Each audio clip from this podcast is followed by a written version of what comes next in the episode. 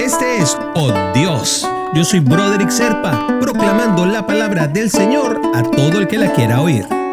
El devocional del día de hoy nos lleva hasta Jonás, capítulo 2, versículo 1. Entonces oró Jonás a Jehová su Dios desde el vientre del pez. Y si me preguntan, este es, este es mi héroe favorito de la Biblia, porque realmente hay que tener una extraordinaria fe para hacer las cosas que hizo Jonás.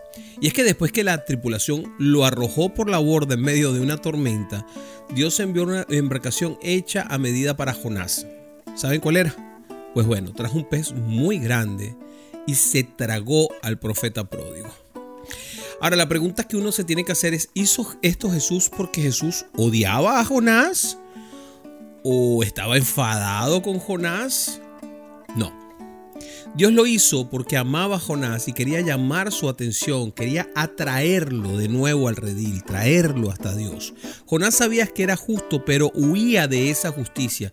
A veces nosotros escapamos de lo que sabemos que tenemos que hacer. No permitimos que Dios guíe nuestros pasos que desde adentro nos venga toda esa influencia que tiene el Espíritu Santo y nos vaya llevando. Entonces, cuando Jonás entró en el pez y mientras estaba allí, terminó clamando al Señor. Y a esto hay que hacer un ser muy especial, porque yo personalmente no sé si haría algo similar. No sé si mi fe es tan grande como para eso o si no alcanza. Pero, aunque te sorprenda, mi querido hermanito, esto ocurrió cuando llevaba ya tres días y tres noches allí, no lo hizo de inmediato. O sea que todavía había la resistencia esa de que no quiero. Qué complicado, ¿no? Eh, este, esta historia de la Biblia. Y uno se lo imagina ahí sentadito metido dentro del pez, ¿no? Envuelto en algas, con varios peces alrededor, porque bueno, tenían que ser muy, muy grandes, ¿no? Y, y se imaginan a lo que olería eso, ¿no? Y Jonás entonces recobra el sentido y clama al Señor.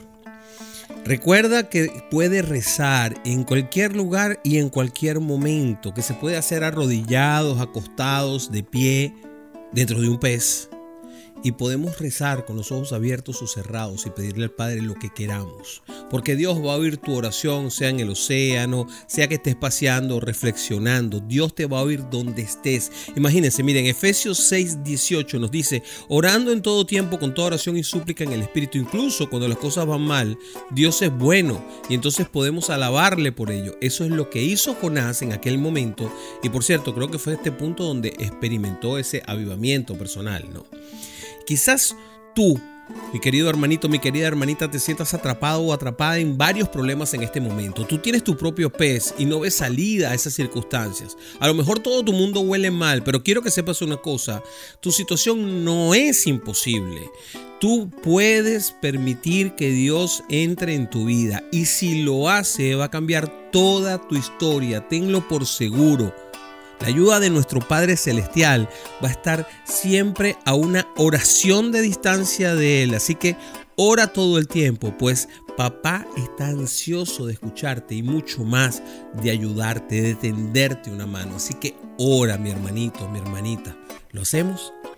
Padre, gracias porque tus oídos siempre están prestos a escuchar el anhelo de nosotros, tus hijos, que en todo tiempo y sin importar lo difícil de las circunstancias, en los momentos de prueba, en los momentos en que yo traiciono o que me traiciona mi tu duda eh, y que me equivoco, es cuando especialmente has escuchado mis súplicas y fortaleces mi fe. Te preocupas por lo que te pido con el corazón abierto y con humildad, Padre. Te pido, mi Señor, entonces que me des tu guía, tu dirección. Gracias pues tengo la confianza firme de que siempre me vas a responder. Te oramos en el nombre de Jesús. Amén, amén y amén.